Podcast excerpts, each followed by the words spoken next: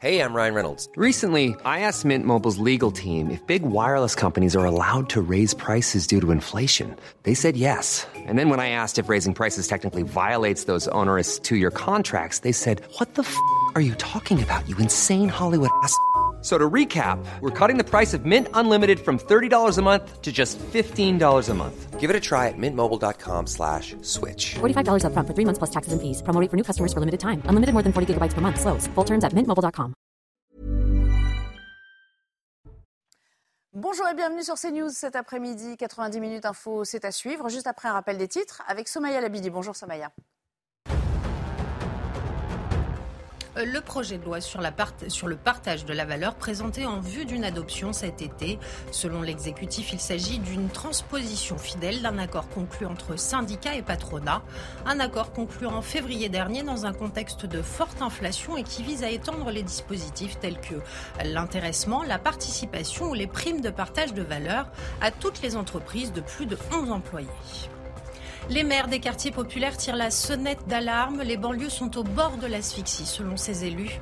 Une trentaine d'entre eux de différents courants politiques réclament dans une tribune au monde un plan d'urgence.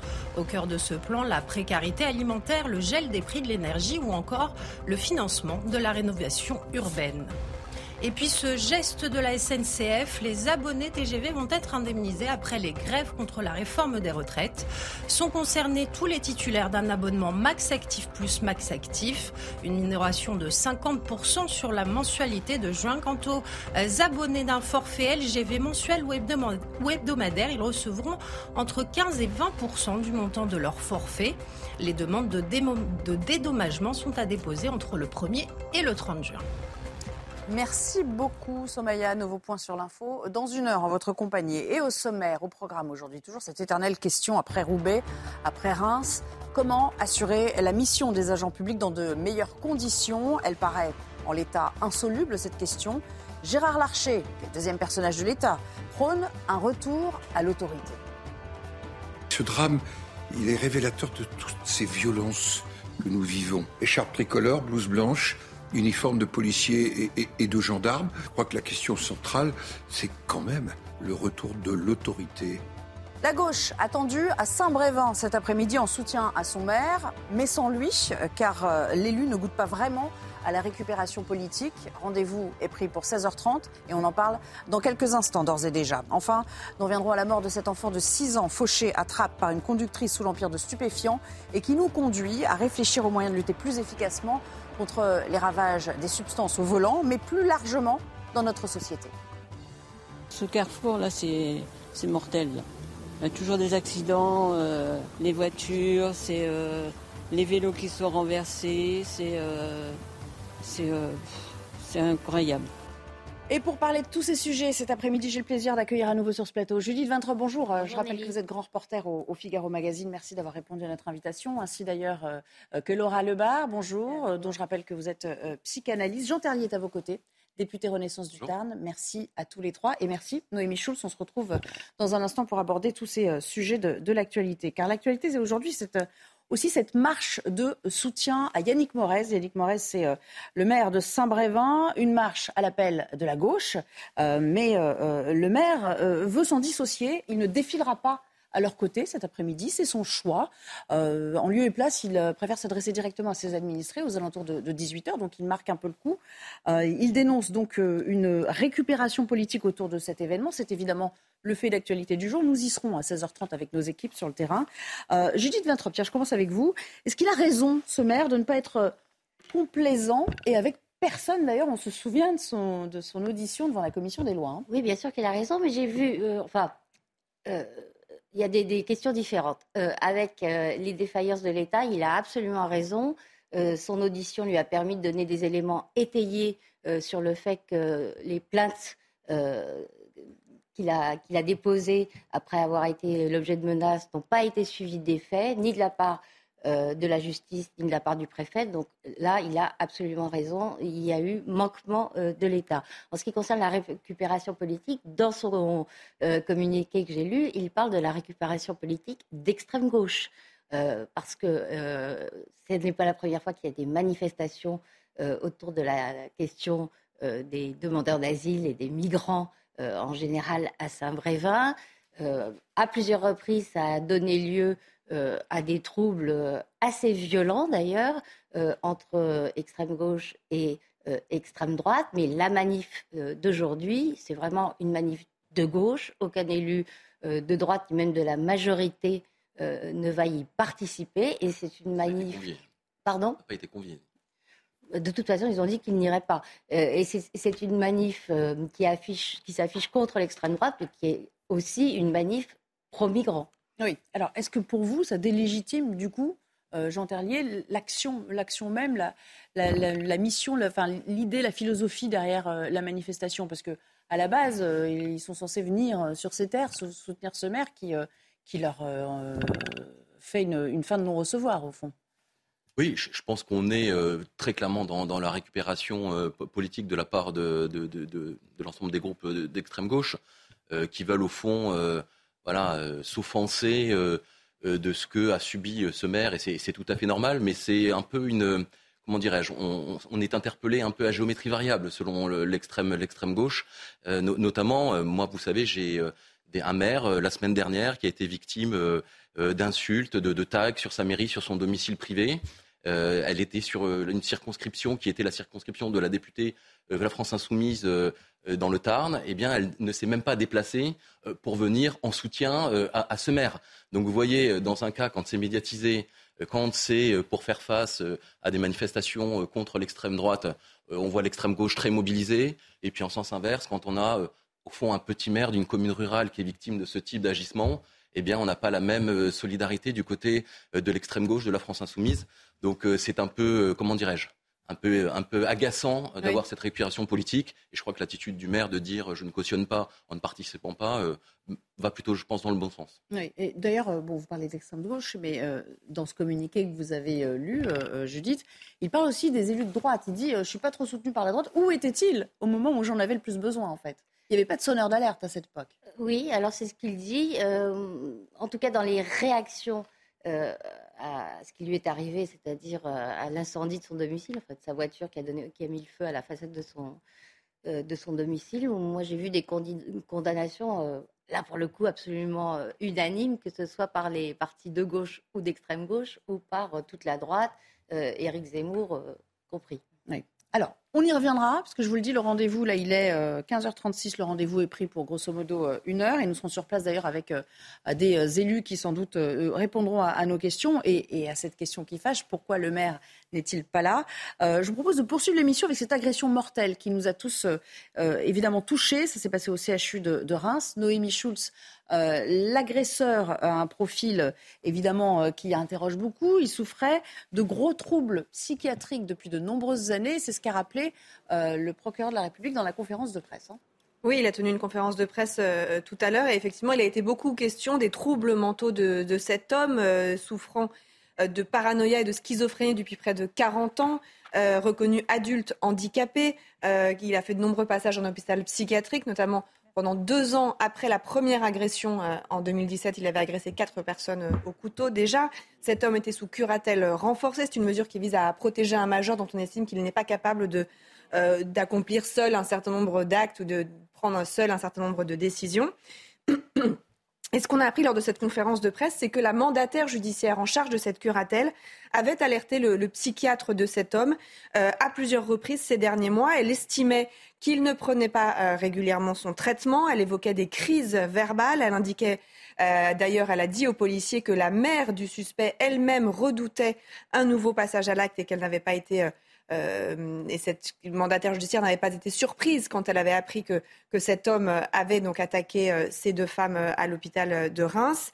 le psychiatre, lui, qui a également été entendu par les enquêteurs et qui suit cet homme depuis 2017, a, a lui évoqué le fait que D'après lui, le traitement était euh, pris régulièrement. Il ne s'attendait pas à un tel passage à l'acte. Il le pensait euh, stabilisé. Pourtant, et ça c'est ce que le procureur a indiqué, des médicaments ont été retrouvés au domicile de cet homme, ce qui peut laisser penser effectivement qu'il avait arrêté depuis euh, quelques jours ou peut-être plus longtemps de prendre son traitement.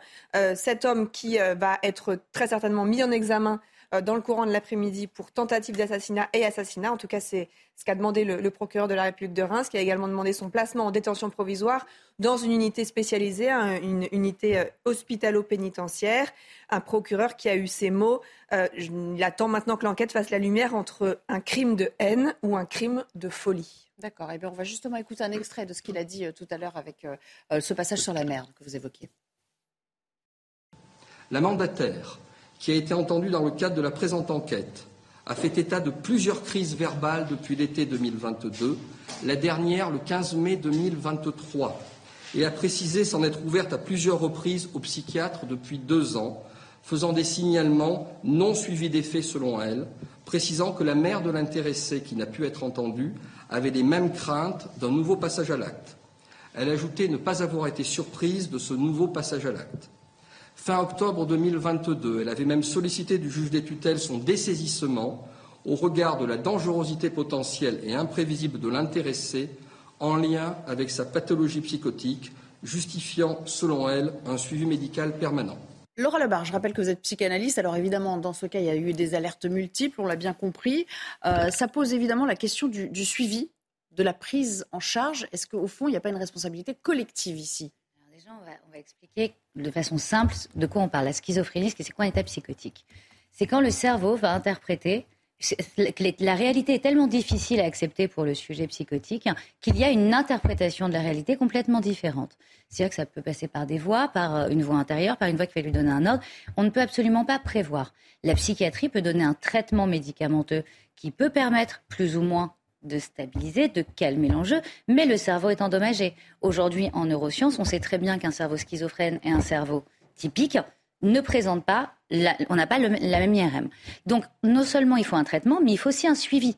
Et c'est là où il y a réellement une faille dans le système, c'est-à-dire qu'il n'y a pas de suivi psycho-émotionnel. Le traitement bah, va permettre de réguler hormonalement, mais finalement, ça reste en surface. Un psychiatre ne peut pas prévoir qu'un état psychotique peut se déclencher, les déclencheurs, s'il n'y a pas de suivi psycho-émotionnel. Et si on ne va pas chercher les déclencheurs, encore je suis analyste, donc si on ne va pas chercher ce qui déclenche ce moteur-là, si on ne réconcilie pas la voix intérieure et que finalement cette voix est toujours en conflit avec le monde extérieur, c'est imprévisible. Ici, il faut des suivis beaucoup plus réguliers. Ah, le traitement ne suffit pas. Si le traitement était suffisant, euh, on ça saurait. Ce n'est pas suffisant. Il y a toujours un risque dans les états psychotiques. Et c'est bien pour ça qu'on demande également des psychologues, des psychanalystes, des suivis psycho-émotionnels en parallèle et pas uniquement une prise médicamenteuse. D'accord. Donc là, le travail n'a pas été rempli bah, euh, jusqu'au bout.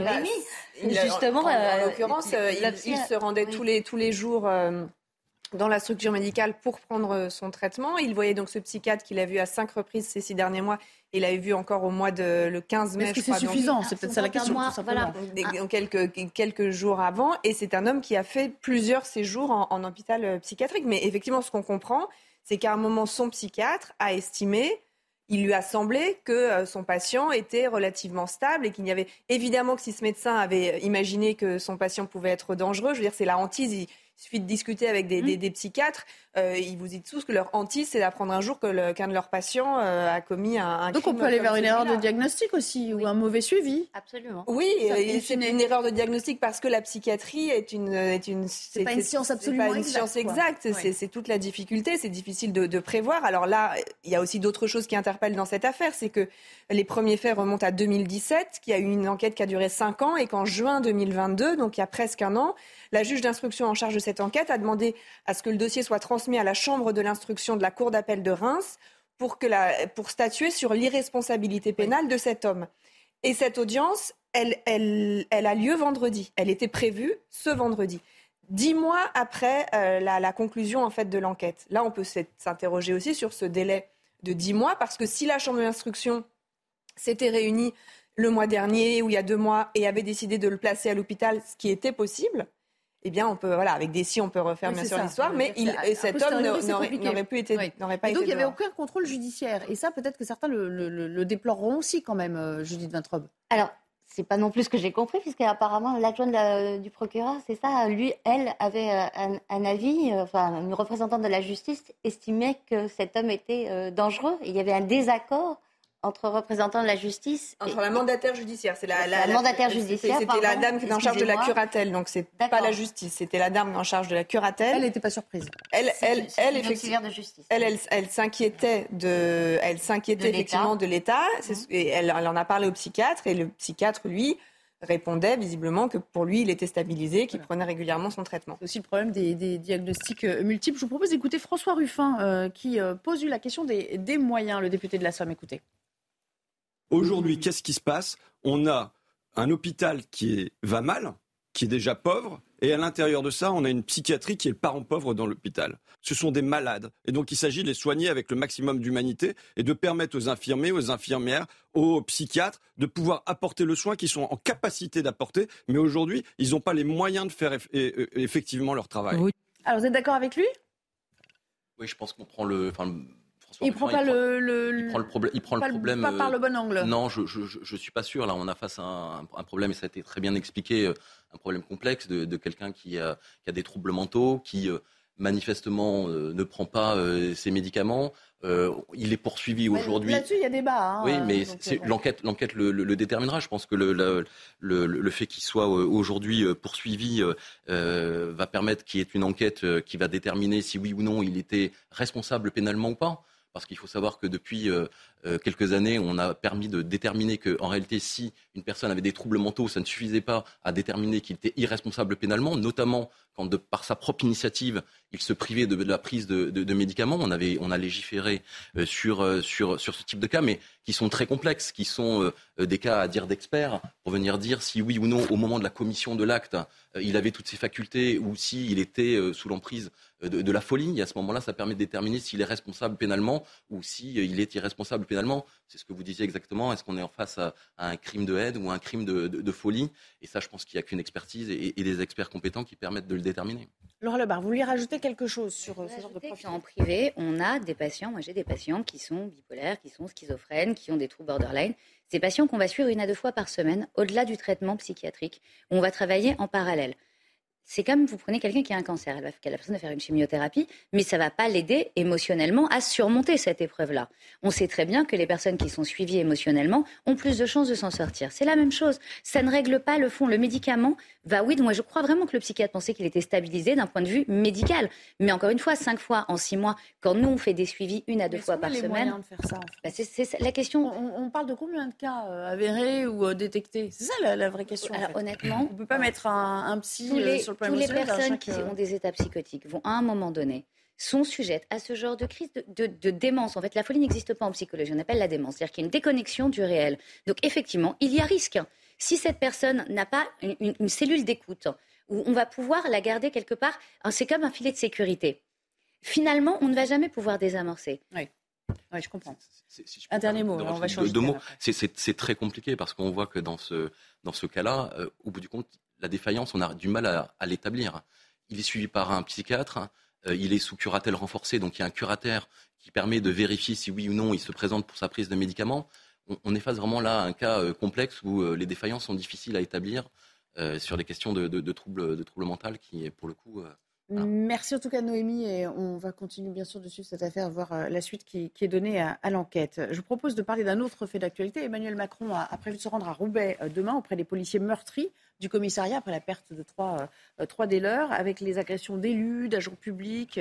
La prise de conscience sera-t-elle au rendez-vous dans les, dans les prochaines semaines, dans les prochains mois Écoutez ce qu'en pense Gérard Larcher, qui prône lui un retour nécessaire de l'autorité. Mais euh, il le dit euh, avec force. Écoutez. Ce drame, il est révélateur de toutes ces violences que nous vivons. Euh, violences vis-à-vis des élus. Souvenez-vous ce que nous avons vécu la semaine dernière, les semaines d'avant à Saint-Brévin et dans d'autres endroits. Violence vis-à-vis des blouses blanches. On va en parler eh dans un instant. Écharpe tricolore, blouse blanche uniforme de policiers et, de gendarmes. Euh, pompiers. Je crois que la question, bien sûr, je crois que la question centrale, c'est quand même le retour de l'autorité dans ce pays.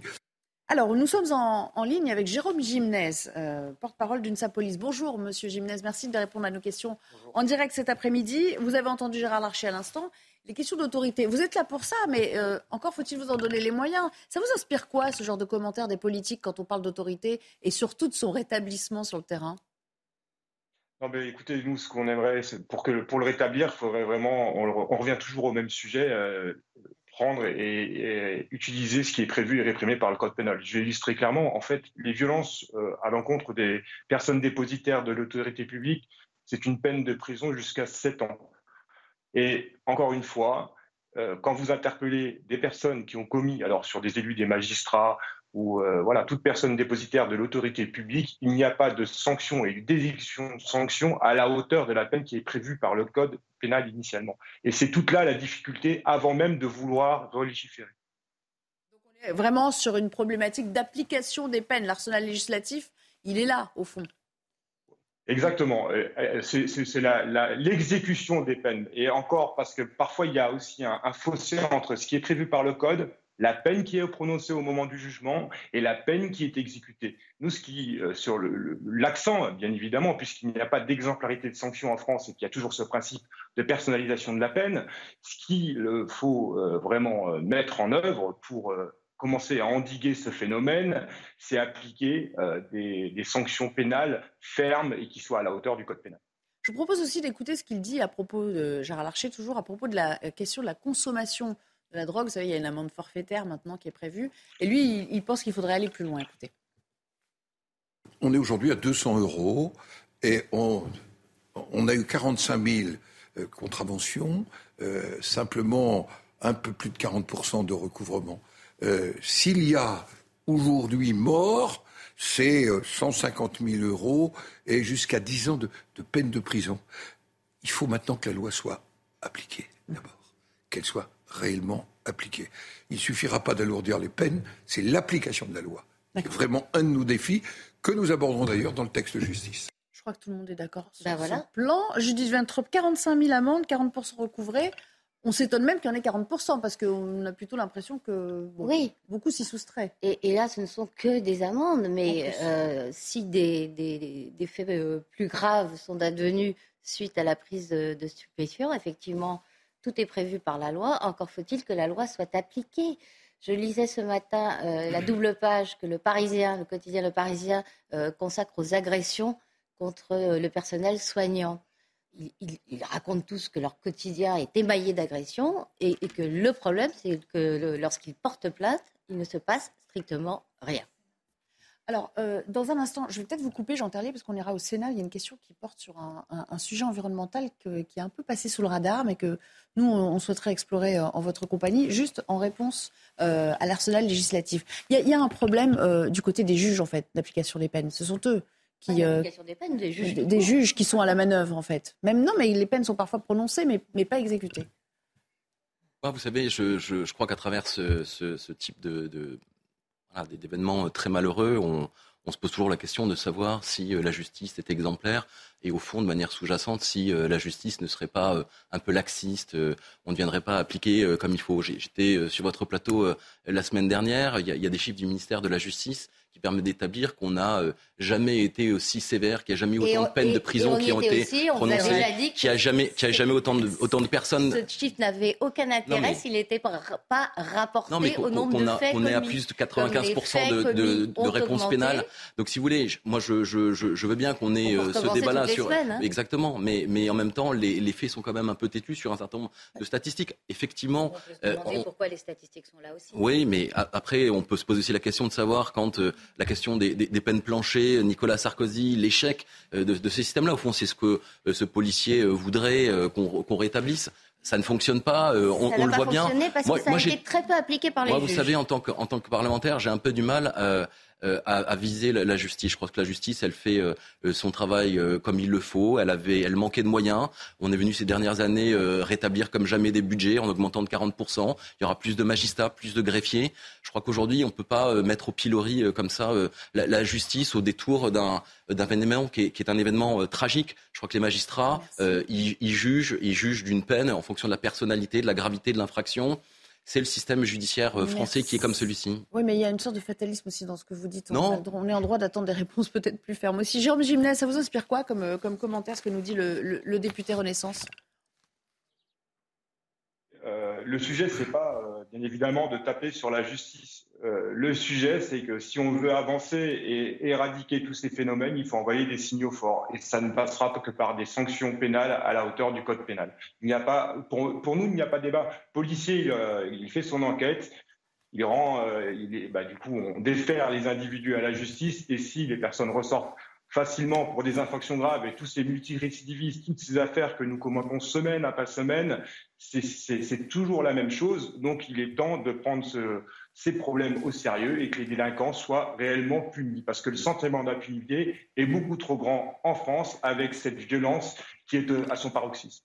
Merci. Vous restez avec nous, Jérôme Gimnez. On va marquer une courte pause et puis on reviendra pour parler euh, de ce drame aussi qui a eu lieu euh, à Trappes. Et euh, Laura Lebar, vous nous parlerez aussi de ce que ça entraîne hein, comme, comme réaction émotionnelle dans, dans les quartiers quand une enfant de 6 ans est fauchée, encore une fois, par une productrice sous l'empire de stupéfiants. A tout de suite. De retour en votre compagnie, avant d'aborder la deuxième phase de notre débat, je vous propose de rejoindre Audrey Berthaud. C'est l'heure du JT. Bonjour Audrey. Bonjour Nelly, bonjour à tous. Le procureur euh, de Reims a tenu une conférence de presse cet après-midi, c'était à 13h30. Il est revenu euh, sur l'enquête ouverte après l'assassinat d'une infirmière euh, lundi. Le procureur de Reims a expliqué que la mère du suspect redoutait un passage à l'acte de son fils. Dans le reste de l'actualité, les partis de gauche ont appelé à un grand rassemblement cet après-midi à Saint-Brévin. Les Pins, Michael Chailloux, vous êtes sur place Bonjour euh, Michael. Une marche est donc prévue à 17h euh, en soutien euh, au maire démissionnaire de, cette commune. Michael? Tout à fait une marche à, l'appel euh, de nombreux partis de gauche. Euh, le PS, euh, les écologistes, la France insoumise aussi seront là. Le PS avec son premier secrétaire Olivier Faure qui, sera présent.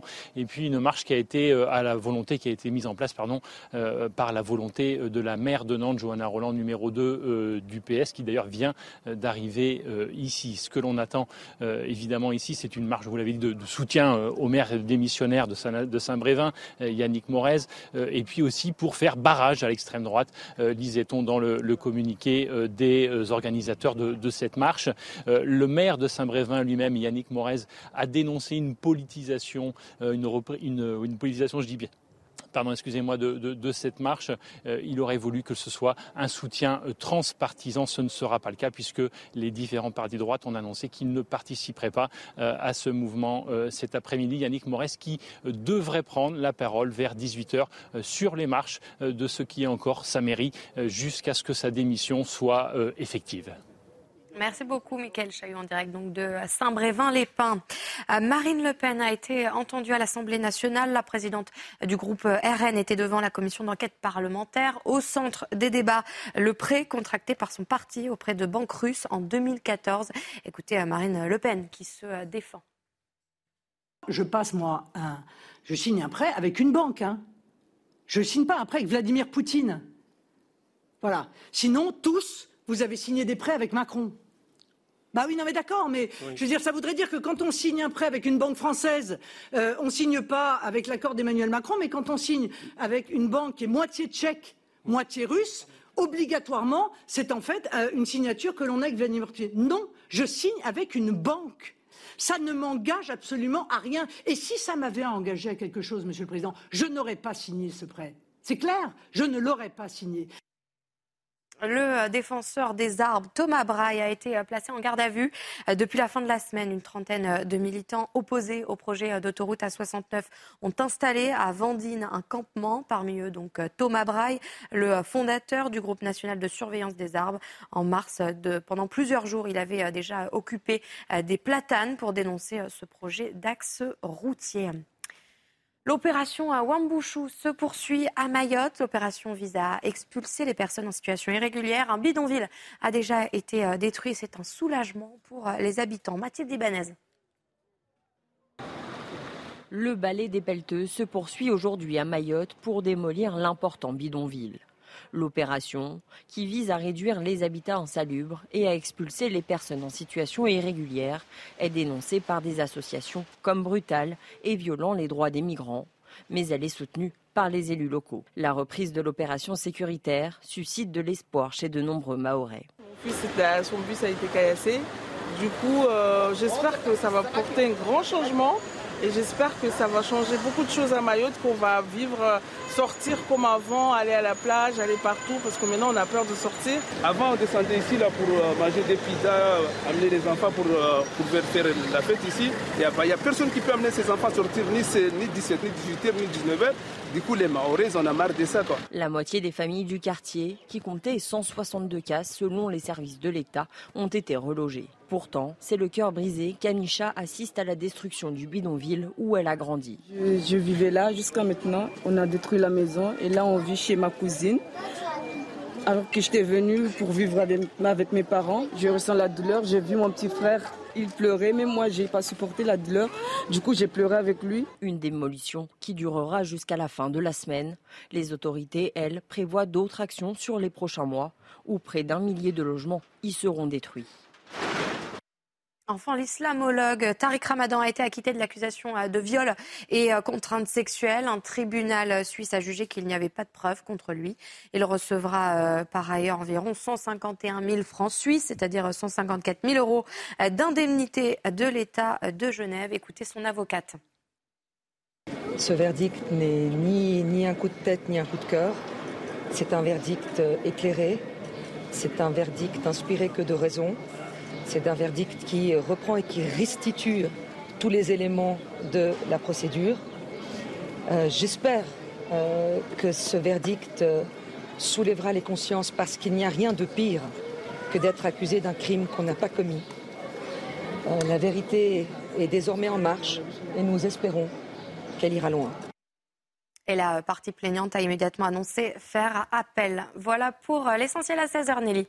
Merci beaucoup, cher, euh, cher Audrey. On a beaucoup parlé de Roubaix, on a parlé de Reims également. Et comme si cela ne suffisait pas, un nouveau drame cette semaine. Euh, cela s'est passé à Trappes. Une enfant de 6 ans, 6 ans, a perdu la vie, renversée par une automobiliste qui était sous l'empire de, stupéfiants. Cette dernière a pris la fuite avant d'être interpellée un petit peu plus tard euh, par la police. Bonjour Jeanne Cancard. Vous êtes sur place. Les habitants sont sous le choc depuis l'annonce de cette nouvelle et la famille, bien évidemment, anéantie.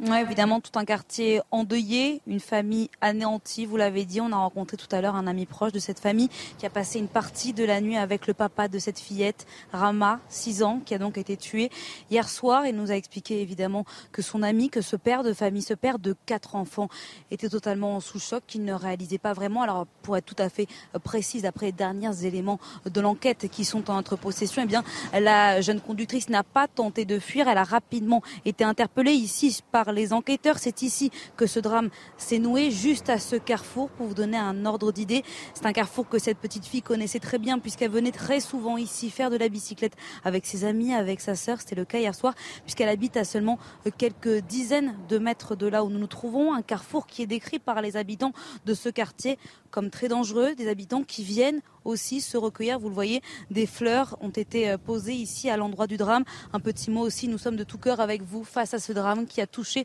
votre famille. Du côté de l'enquête, on sait que la conductrice âgée de 21 ans va être prochainement entendue par les enquêteurs pour expliquer euh, précisément les circonstances de ce drame. Vous l'avez dit, elle a été testée euh, positive donc aux stupéfiants, au cannabis plus précisément, mais c'est un test salivaire. Ce qui va être aussi important de savoir avec les tests à la fois urinaires et les tests sanguins, c'est de savoir précisément à quand remonte sa dernière prise.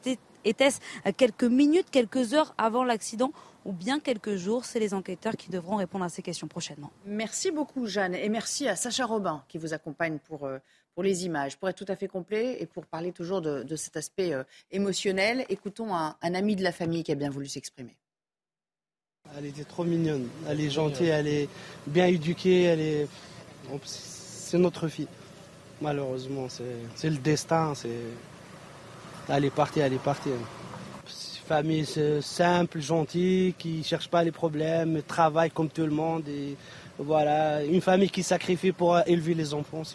Laura Lebar, euh, on ne se remet jamais euh, complètement de la mort d'un enfant parce que voilà, c'est pas dans l'ordre des choses. Nos, cerveaux, nos vies ne euh, sont pas faites pour intégrer ce genre de drame, encore plus quand il s'agit d'une mort aussi subite. Qu'est-ce qui se passe Comment, les, parents vont pouvoir mener ce deuil quand c'est en plus aussi médiatisé?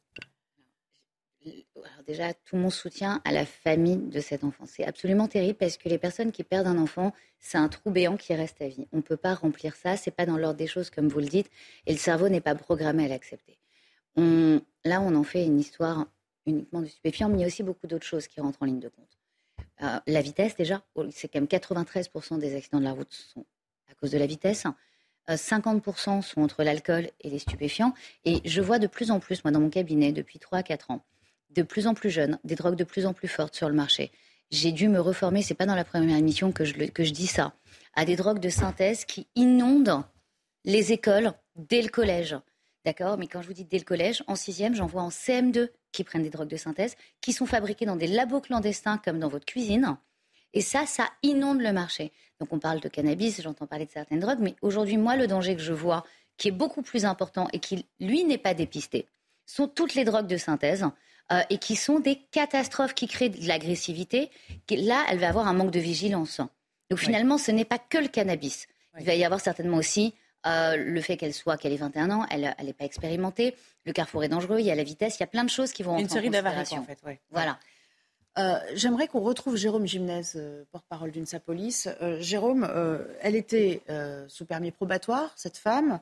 on a le cocktail, pour reprendre votre expression, de la jeunesse, des stupéfiants. Il y a un délit de fuite également. Au fond, tout y est. On est, vraiment dans, le drame de, la France d'aujourd'hui, quoi. Mais vous voyez, je, souscris pleinement à ce que vient de dire euh, Laura Lebar. Et euh, je pense qu'avant de commenter, il faut vraiment avoir une pensée émue et euh, adresser les, sincères condoléances à la famille parce que perdre une enfant de 6 ans qui était en train de jouer en bas de, en bas de son immeuble sur la voie publique, dans ces conditions-là, c'est juste scandaleux et affreux. Donc c'est ma première pensée, bien évidemment, elle vient aux parents et aux proches de cet enfant. Ensuite, on a une difficulté, bien évidemment. On a un accident mortel sur cinq aujourd'hui en France. Hein où le conducteur est sous l'emprise de stupéfiants. Il y a un gros travail à faire au niveau de la prévention. Euh, le, les stupéfiants, ça reste tabou. Il y a eu un travail de fait au niveau de l'alcool, mais pas des stupéfiants. C'est un point. On a l'arsenal législatif et juridique le plus sévère en France pour taper, vous le savez très bien, sur nous les acheteurs, les consommateurs. On est le, le trafic de drogue est vraiment une priorité de la police nationale. Mais paradoxalement, on est aussi le pays où il y a le plus de consommateurs, notamment pour le cannabis avec plus de 5 millions de consommateurs.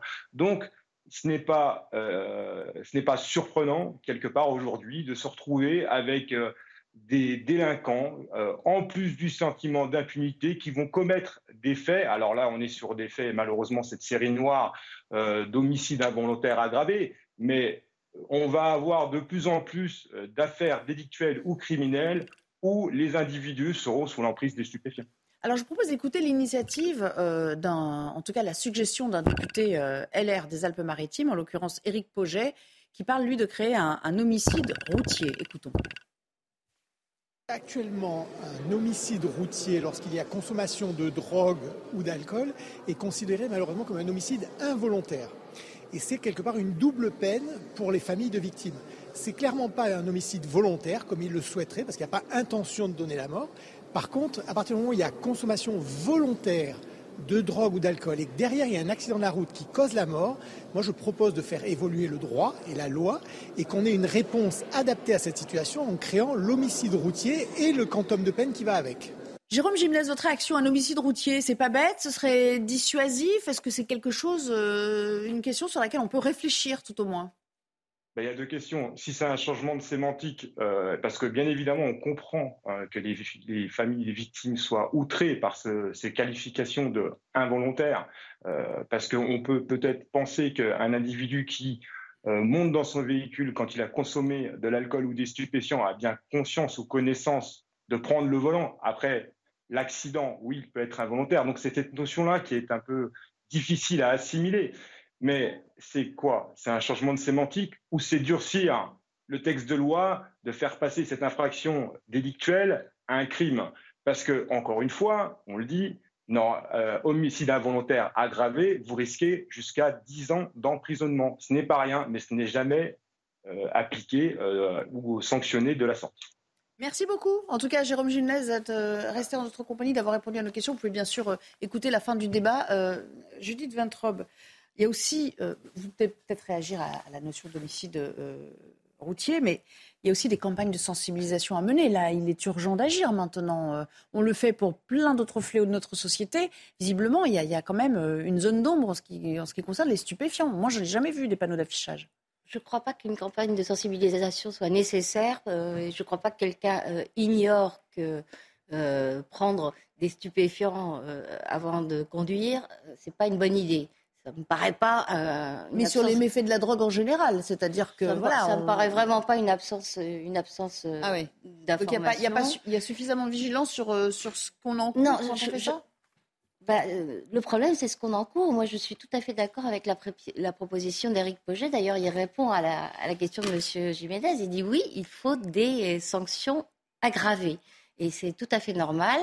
Euh, prendre de la drogue euh, avant de conduire n'est pas un besoin euh, vital.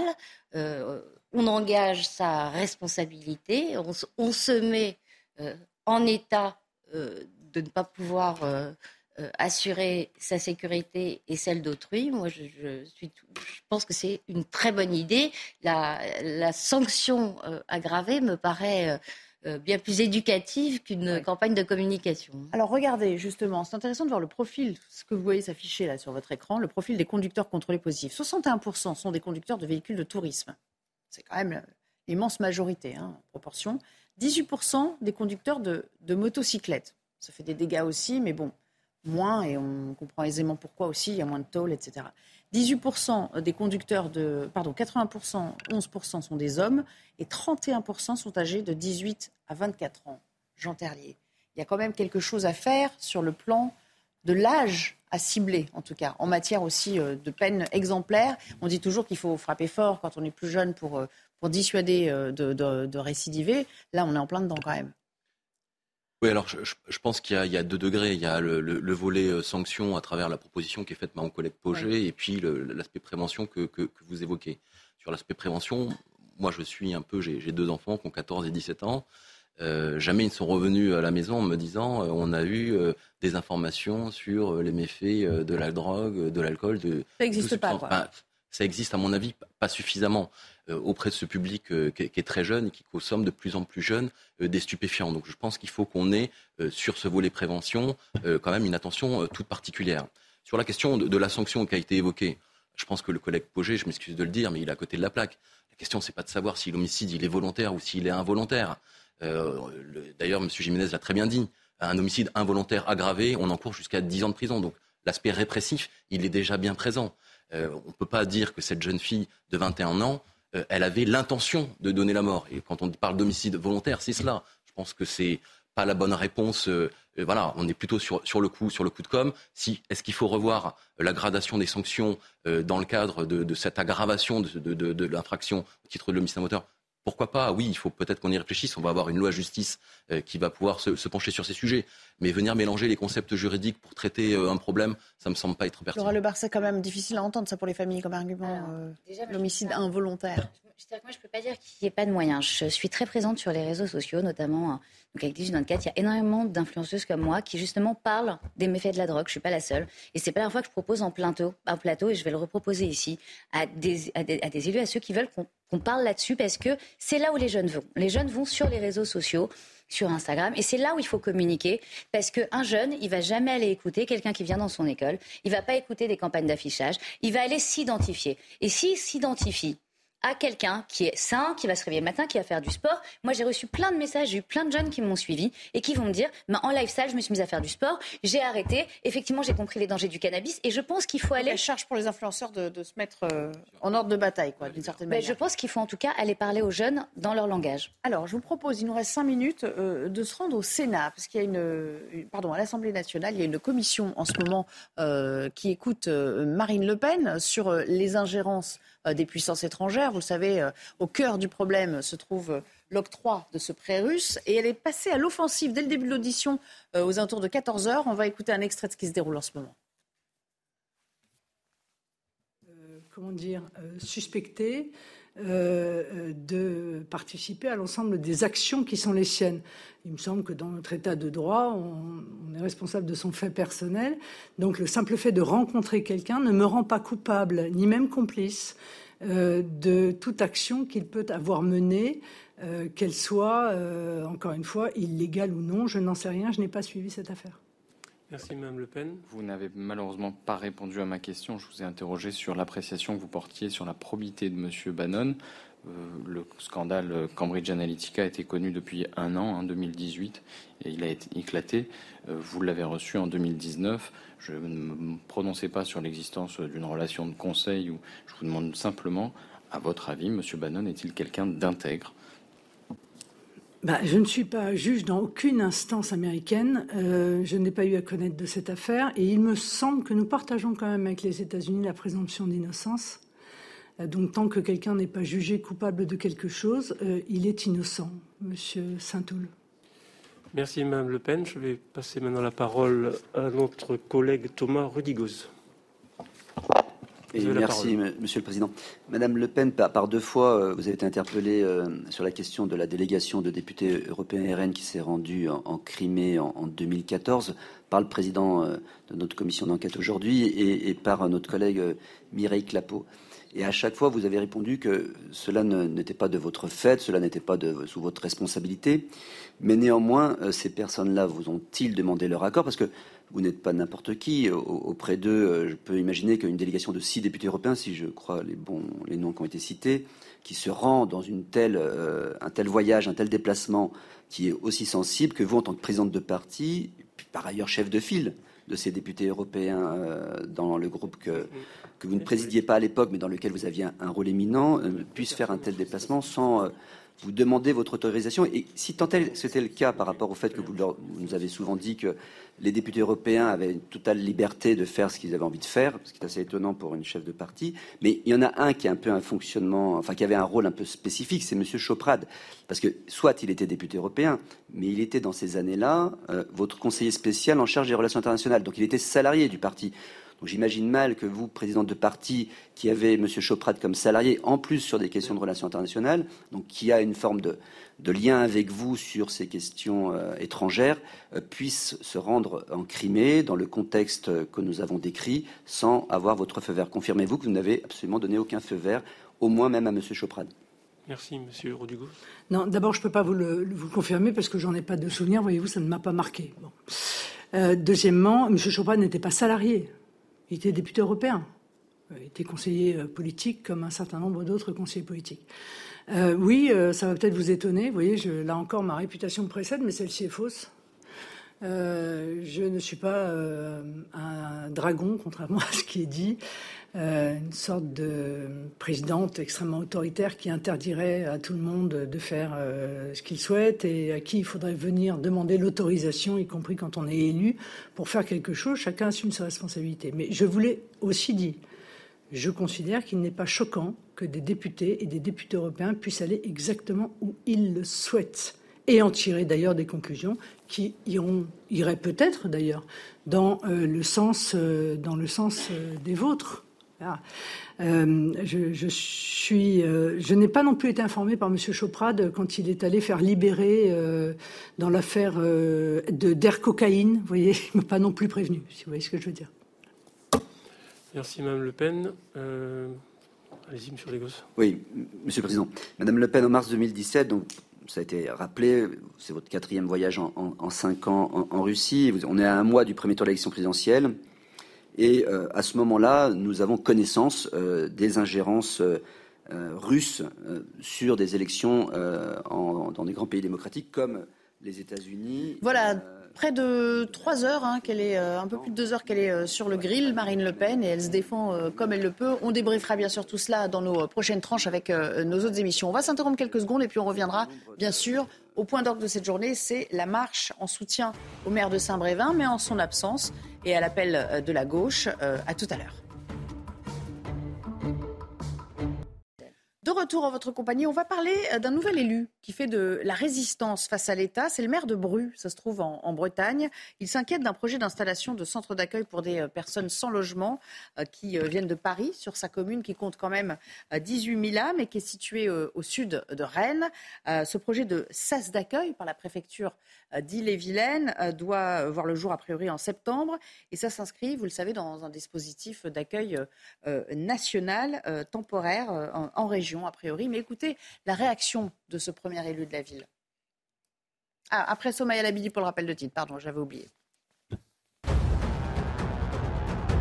Les précisions du procureur de Reims sur le profil du meurtrier présumé de Karen, l'homme de 59 ans atteint de troubles psychiatriques depuis 1985, a reconnu en vouloir aux blouses blanches en général. Le psychiatre qui le suivait pensait que son patient était stabilisé et sa mère avait déjà donné l'alerte. Pour rappel, avant-hier, il a attaqué une secrétaire médicale et une infirmière au CHU de Reims. La soignante de 37 ans est décédée des suites de ses blessures. Ce drame à présent à Trappes dans les Yvelines, une fillette de 6 ans est décédée après avoir été percutée par une voiture hier soir. La conductrice a été contrôlée positive aux stupéfiants. Âgée de 21 ans, elle a été interpellée et placée en garde à vue pour homicide involontaire aggravé par l'usage de stupéfiants.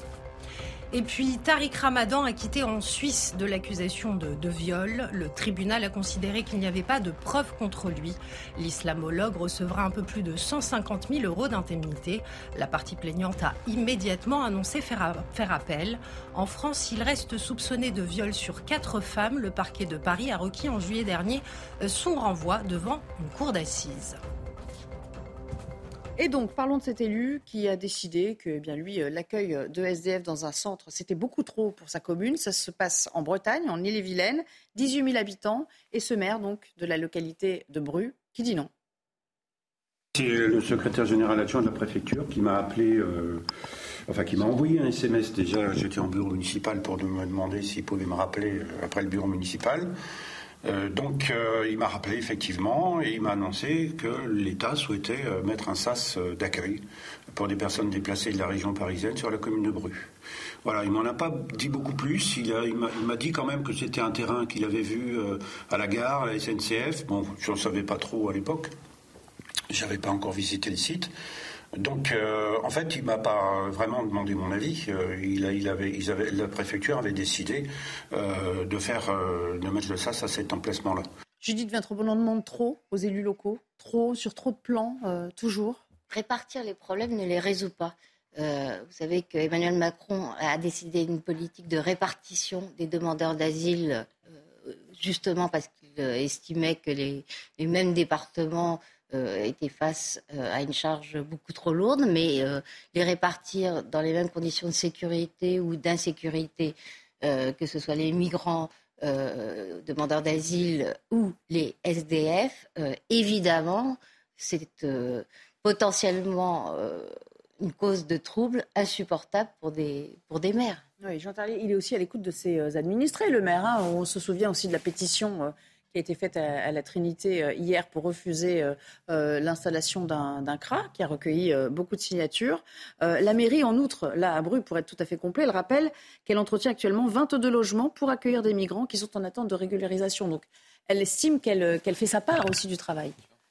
moi, je pense que, sincèrement, ce type de projet-là, comme bien d'autres, comme celui de, mettre en place des, CRA, des centres de rétention administrative ou même d'implantation de, de prisons, ça doit se faire en concertation euh, avec les élus locaux. S'il n'y a pas d'adhésion, je crois, des élus locaux euh, pour mettre en place ce type de projet-là, on voit bien au fond que ça n'aboutit pas, ça cristallise euh, des tensions au sein de, la commune. Donc je pense qu'il faut en amont, je pense, l'État doit réfléchir sur un secteur à voir si tel ou tel élu ou telle ou telle collectivité territoriale est en capacité souhaitent accepter euh, ce, type d'infrastructure. Euh, moi, dans ma circonscription, on a besoin d'un établissement pénitentiaire.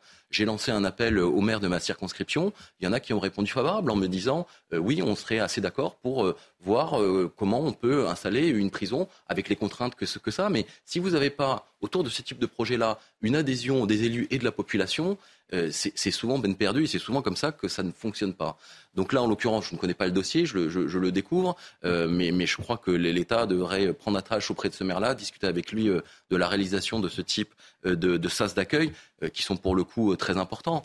Je ne partage pas tout à fait votre avis, moi, sur euh, l'installation euh, en, région euh, de, ces centres pour migrants. Moi, je préfère mille fois voir des migrants installés dans des conditions d'accueil qui soient acceptables en province, plutôt que de les voir dormir sous les ponts et, masser à Paris et en concentration, où on a des phénomènes de, délinquance, d'insalubrité qu'on constate évidemment tous les jours à Paris. Ça n'exporte pas, en fait. Oui, mais circonstanciel. Si vous voulez, si on répartit sur un territoire et si on, on évite ce, ce phénomène de concentration, on permet euh, d'éviter un certain nombre de, problèmes, notamment celui d'un accueil euh, euh, digne. Judith, pour la réponse quand même, je, suis tentée de vous laisser. C'est exactement ce que j'ai dit. La, répartition en soi ne résout pas le problème.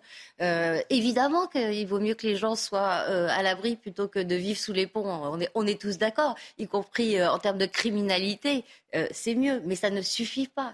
il faut vraiment des moyens conséquents, des renforcements euh, des moyens policiers conséquents aussi. Euh, ça, je n'en vois pas trace dans les projets d'implantation de ces centres. quand même que le phénomène de concentration a pour nature de constater euh, de ce qu'on constate tous les jours, de ce phénomène de, avec des personnes sous des tentes qui sont là massées. La, pauvreté en général aussi. J'entends bien, mais c'est souvent, c'est souvent en général pour, pour poursuivre ces dossiers-là, souvent des, des, demandeurs d'asile, des gens qui sont euh, en, instance de, jugement par rapport à, un certain nombre de, décisions administratives sur le fait qu'ils ne pas. Oui, mais encore une fois, ce phénomène de concentration, il, amène, il amène des, problématiques qui sont qui sont pas souhaitables et qui, je pense, à travers ce que propose le président de la République, peuvent être résolues. Un, petit commentaire. Un petit commentaire juste analytique. Si j'ai déjà au sein de ma famille un, dysfonctionnement, on va dire j'ai trois enfants, les trois s'entendent pas, déjà c'est dysfonctionnel, c'est violent, c'est compliqué. Est-ce que je vais aller adopter un enfant? Bah non. Euh, donc, à un moment donné, on a aussi une montée de la violence parce qu'on va accueillir. Et vraiment, encore une fois, c'est sans aucun jugement, c'est juste pragmatique ce que je dis. Effectivement, on a des mères qui se font agresser, on a des policiers qui se font tuer, on a déjà plein de dysfonctionnements.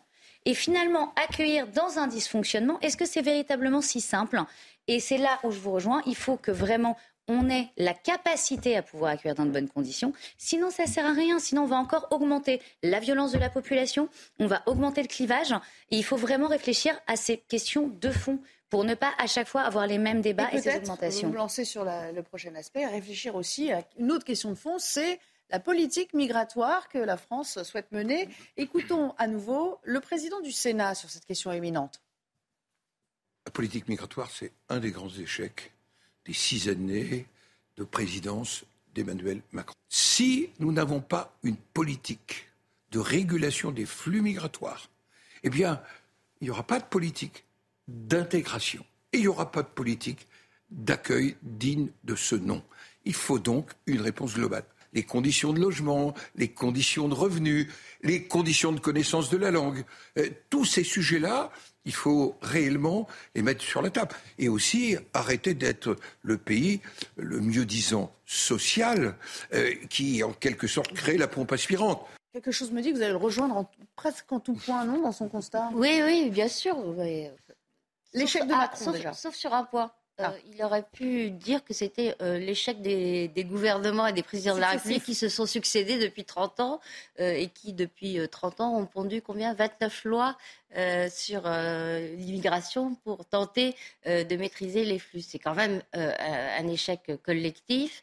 Bon, j'ai trouvé des circonstances atténuantes à Emmanuel Macron. J'en trouve, d'autres aggravantes. C'est que euh, les flux migratoires euh, se sont énormément accrus. Euh, le problème est devenu absolument urgent et, et majeur.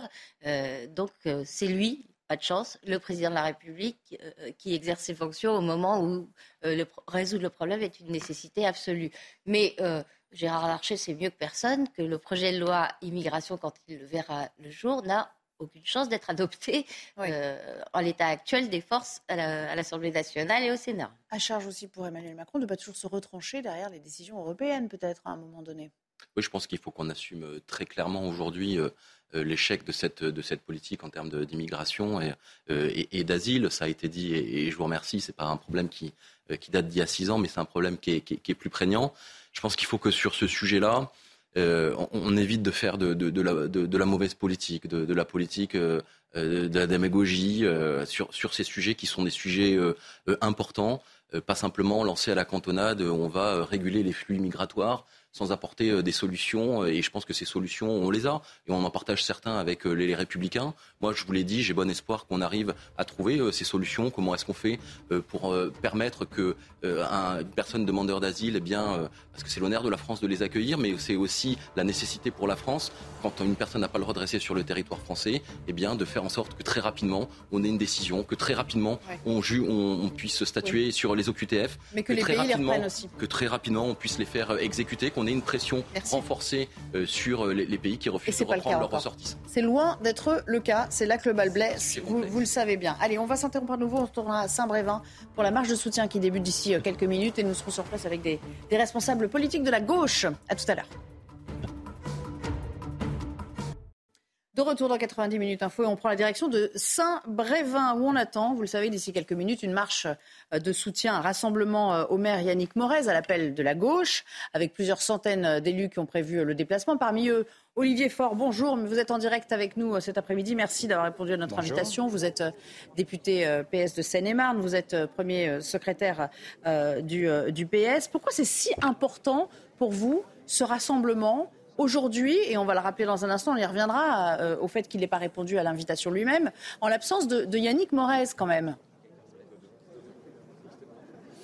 Bah, tout simplement parce que quand la République euh, est menacée, c'est l'esprit euh, de 2015 qu'il faut retrouver avec cette idée simple que quand on a aujourd'hui des maires qui sont contestés pour les décisions qu'ils prennent et qui sont des décisions qui sont en réalité des décisions d'État, puisqu'on a en fait l'implantation ici d'un centre d'accueil pour demandeurs d'asile qui a qui a mis le feu aux poudres avec des groupuscules d'extrême droite, avec Reconquête, avec le RN qui sont venus ici manifester, intimider un maire, l'empêcher d'assumer sa mission et puis ça s'est terminé par euh, l'incendie de sa maison. Et donc il y a un moment où il faut dire stop et euh, faire en sorte que toutes celles et ceux qui se reconnaissent dans les valeurs de la République se retrouvent, manifestent ensemble, sans aucune récupération, sans aucune volonté de chercher quoi que ce soit et euh, sans chercher à s'approprier un combat qui est un combat qui doit être transpartisan, mais qui est le combat de la République. Et donc, euh, il était évident pour moi de venir ici, de prendre avec Johanna Roland l'initiative de ce rendez-vous pour pouvoir avoir à symboliser ce soutien et cette solidarité avec le maire euh, de Saint-Brévin. Alors, euh, justement, on va venir aux, choses qui fâchent dans un instant, mais juste pour rebondir à ce que vous nous disiez, vous dites que la République est en danger euh, en plusieurs points, de plus en plus d'élus agressés, mais pourquoi ne pas avoir fait ce genre de rassemblement ailleurs? Pourquoi celui-ci spécifiquement? Il y a il y a plein d'autres exemples qu'on pourrait donner de maires qui sont agressés, qui sont victimes d'incivilité. À chaque fois, vous ne déployez pas la grande armada pour, pour vous rendre sur place quand même. Mais c'est vrai qu'on aurait pu aller à d'autres endroits. Je pense à des endroits où on a interdit des concerts, des endroits où on a là aussi contesté la mise en place de CADA. On aurait pu le faire aussi. Mais donc euh, le message, il est simple, il est double. C'est à la fois le soutien à un maire qui fait son boulot et en même temps, c'est aussi la volonté de lutter contre euh, ces idées d'extrême droite qui se répandent et qui donnent une légitimité à des gens qui viennent contester tout simplement la loi de la République. Et donc, euh, il faut un moment mettre le haut là et faire en sorte de retrouver cet état d'esprit qui était celui de 2015, celui où toute la France se retrouvait autour de valeurs qui sont des valeurs simples et qui euh, sont celles que nous avons toujours proclamées ensemble. Et c'est un moment où effectivement tout le monde devrait être là. Alors, euh, Olivier Faure, euh, vous parlez d'Yannick Morez, vous le citez même. Euh, Yannick Morez, je pas vous apprendre qu'il se dissocie complètement de votre action aujourd'hui, au point qu'il a décidé de ne pas venir. Il vous snob un peu en décidant, lui, d'aller s'adresser directement à ses administrés aux alentours de, 18 heures. Il le dit bien d'ailleurs dans un communiqué qu'il a publié sur Facebook. En gros, il se dissocie de cette marche de la NUPS. Il parle de politisation, il va même plus loin, il parle de récupération politique. Je vous rassure, tout le monde en prend pour son grade. Hein. Il s'en prend aussi aux, élus de droite qui ne euh, veulent pas euh, jouer le jeu. Qu'est-ce que vous lui répondez?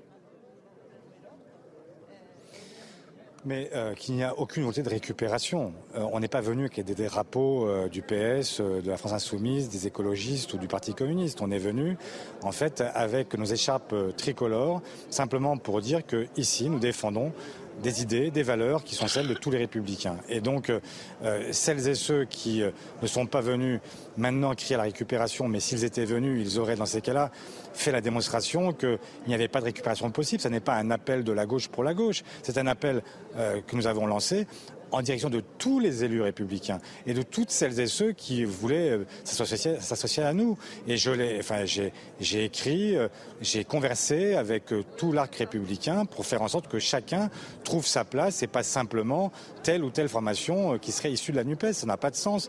Nous avons là des valeurs que nous défendons et que nous avons en partage avec beaucoup d'autres. Je me suis battu pendant des mois contre la réforme des retraites et je vais continuer à le faire le 6 juin prochain avec euh, la gauche. Mais aujourd'hui, j'étais prêt à défiler, y compris avec Renaissance, avec Horizon, avec euh, les Républicains, parce que je pense qu'il y a nécessité aujourd'hui de dire les choses ensemble et de reformer cet arc républicain qui permet de dire où sont les limites. Et la limite, c'est quand même le respect des valeurs qui nous sont propres. Alors, euh, Yannick Morez, Yannick Morez, c'est un personnage intéressant. Hein. Euh, on a tous suivi, euh, bien sûr, son intervention devant, devant la commission de l'Assemblée nationale. il renvoie tout le monde dos à dos. Hein. Il dit l'État aussi n'était pas là. Il s'en prend vertement à la préfecture.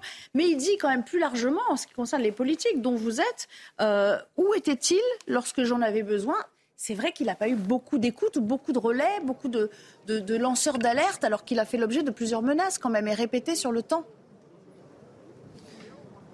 Mais euh, vous noterez que nous ne sommes pas au sommet de l'État et que c'est difficile pour nous de répondre à un besoin de protection qui ne peut être assuré que par l'État lui-même. Et donc, euh, je n'ai pas le souvenir d'avoir été contacté à quelconque moment par euh, le maire de Saint-Brévin, par M. Morez, pour venir le soutenir plus tôt. Je l'aurais fait volontiers, mais moi, je n'étais même pas au courant de ce qui lui arrivait. Et surtout, nous n'avions pas encore, enfin, nous n'avions pas connaissance des menaces qu'il subissait de manière répétée. Il sa maison n'avait pas été incendiée. Et donc, moi, je ne savais pas tout ça. Mais évidemment, mais évidemment, euh, il était important pour moi de venir le soutenir aujourd'hui. Et euh, tout maire qui demandera notre appui dans les prochains mois parce qu'il serait menacé par l'extrême droite et qu'il ne pourrait pas mettre en place une politique publique ou qu'il serait empêché sur une politique culturelle de pouvoir mener quoi que ce soit, trouvera notre soutien parce que nous serons partout où euh, il y a des gens qui aujourd'hui sont intimidés, menacés et ne sont pas dans la possibilité d'exercer leur mandat, tout simplement parce qu'ils sont sous, enfin, ils font l'objet de menaces. C'est une évidence les menaces, juste pour, euh, pour rappel, elles durent quand même depuis, depuis le début de l'année. Elles ont quand même été médiatisées. Oui. Oui, oui. Euh, vous voulez rajouter quelque chose? Je vous ai que voulez-vous que euh, quelqu'un qui est dans l'opposition Non, mais comment voulez-vous que quelqu'un qui est dans l'opposition euh, viennent protéger en fait un maire. Ça, c'est une responsabilité de l'intérieur. Ça n'est pas une responsabilité des autres partis politiques. Donc, euh, les, en revanche, j'ai souvenir de beaucoup de prises de parole et beaucoup de, d'expressions de, gens euh, dans différents partis qui ont depuis le début soutenu symboliquement le 1 de Saint-Brévin. Mais pour le reste, c'est la responsabilité de l'État. Et on ne peut pas se substituer au préfet. On ne va pas mettre en place une milice politique qui viendrait euh, patrouiller dans les rues de Saint-Brévin pour protéger un maire euh, ici ou ailleurs. Donc vous voyez bien que les responsabilités ne sont pas identiques selon que vous êtes dans l'opposition ou au gouvernement. Et donc euh, cette mise en parallèle me semble pas tout à fait juste, même si je peux la comprendre dans l'émotion du moment, etc. J'ai une, dernière petite question. Allez-y, allez-y. même, même s'il ne vient pas euh, à, votre, à votre rassemblement, vous avez eu l'occasion de lui parler, vous avez essayé d'entrer en contact avec lui, y compris aujourd'hui, je ne sais pas, pour essayer de, de le convaincre du bien fondé de l'action quand même. Oui, Johanna Roland, qui euh, a été à l'initiative de cette manifestation, a effectivement été en contact avec lui de manière permanente hier, aujourd'hui, et a cherché à chaque fois à lui démontrer qu'il n'y avait aucune volonté de récupération. La preuve, c'est qu'il n'y aura aucune prise de parole des politiques. Il y aura en fait pour l'AMF, un maire de droite. Il y aura Johanna Roland pour France Urbaine, association d'élus. Et puis, il y aura le maire de Saint-Brévin. Mais aucun parti politique ne prendra la parole parce que nous, avons fait le choix de laisser le maire s'exprimer, dire son fait. Et même si euh, ça n'est pas toujours agréable de lire ce qu'il peut écrire, nous sommes là pour le soutenir. Et je vous rappelle que le maire de Saint-Brévin n'est pas un maire de gauche. Et nous avons fait le choix de venir le soutenir malgré tout parce que notre problème n'est pas un problème gauche-droite, il est un problème de valeurs républicaines et donc nous sommes là. Merci beaucoup, en tout cas, d'avoir répondu à nos questions. Et on va remercier Mickaël Chailloux pour la réalisation de, de, ce duplex euh, en direct euh, de, de Loire-Atlantique. Petit commentaire en plateau avant de, avant de se quitter. Allez, très rapidement, les uns et les autres. Il faut quand même réaliser de ce dont on parle. On a quelqu'un qui va travailler le matin, qui est avant tout un être humain, avant d'être un maire, c'est-à-dire comme vous, comme moi. Et il se fait, il y a, son métier fait qu'il risque de se faire incendier. Comme les policiers qui vont se faire tuer. Enfin, c'est un drame. Et comme n'importe quel être humain, il doit être protégé. On va déjà commencer par ça. Ça me rappelle l'histoire de cette femme qui avait été battue par son mari, qui est morte quelques heures après être sortie du commissariat. On ne peut pas dire, on ne peut pas protéger un élu euh, de menaces. Ça veut dire quoi? Je ne peux pas protéger un citoyen. Oui, déjà, avant en tant que un citoyen, il a droit déjà, il a le droit d'être protégé. Il n'a pas, par son travail, à mettre sa vie en danger. Et fondamentalement, je pense que le fait qu'il soit pas là, je l'ai pas entendu ce monsieur une seule fois parler des séquelles sur ce maire, de sa citoyenneté et du fait qu'on n'a pas agressé quelqu'un à cause de sa fonction. C'est vrai. Bon, il n'est plus là pour nous répondre, mais Jean Terlier, est-ce que ça vous inspire? Vous n'êtes pas ou non plus? Pourquoi vous n'y êtes pas allé? Ouais, je, je- je pense que. de- le- Non, mais vraiment, pour de vrai, pourquoi vous n'y êtes pas allé? Je pense pas? que, je pense que, que- Parce que c'est la monsieur Faure- Non, pas, pas, pas pour ça. Je pense que nous, quand euh, on a besoin de, de s'indigner, on s'indigne. Je pense que là, Monsieur Faure, la NUPES, le Parti Socialiste, ils devraient quand même se poser quand même quelques questions. Ils vont faire une marche pour soutenir un maire qui a été euh, euh, agressé et qui euh, aujourd'hui refuse de faire la marche avec eux. C'est quand même un C'est un signe. camouflet. Euh, c'est un, véritable camouflet. Je pense que l'indignation, elle est à géométrie variable du côté, du côté des élus de la NUPES. Moi, j'aurais aimé avoir des élus de la NUPES, de la France Insoumise, venir lorsque j'avais des maires à Soie, à Puylaurent, victimes de, de violences et d'intimidation de la part de militants d'extrême gauche, venir en soutien et en condamnation de ces intimidations. Donc on a du côté de, de l'extrême gauche une indignation à géométrie variable. Et ça, pour le coup, c'est quand même assez désagréable. Allez, le dernier coup de griffe euh, Oui, bien sûr. de, Judith. Enfin, c'est une opération euh, politicienne. Euh, Olivier Faure fait comme si euh, l'extrême droite avait inventé euh, l'indignation des riverains euh, du lieu où il y a une école, je le rappelle, où ce centre d'accueil pour migrants devait être déménagé. Maintenant, l'extrême droite ne l'a pas inventé. Euh, euh, évidemment, euh, quand euh, un collectif euh, d'habitants s'est mobilisé, ça a intéressé euh, et le parti d'Éric Zemmour et le parti de Marine Le Pen. euh, Mais pas tellement euh, les formations de gauche. mais, mais pas du tout les formations de gauche. C'est peut-être à ce moment-là qu'il fallait se Ils auraient dû manifester. s'élever. Merci beaucoup à tous les trois d'avoir participé à cette émission. 90 minutes info reprend demain à 15h30. En attendant, c'est le rendez-vous euh, de euh, Laurence Ferrari. Punchline débute dans un instant. Je vous souhaite une excellente fin d'après-midi et début de soirée sur l'antenne de CNews. À bientôt.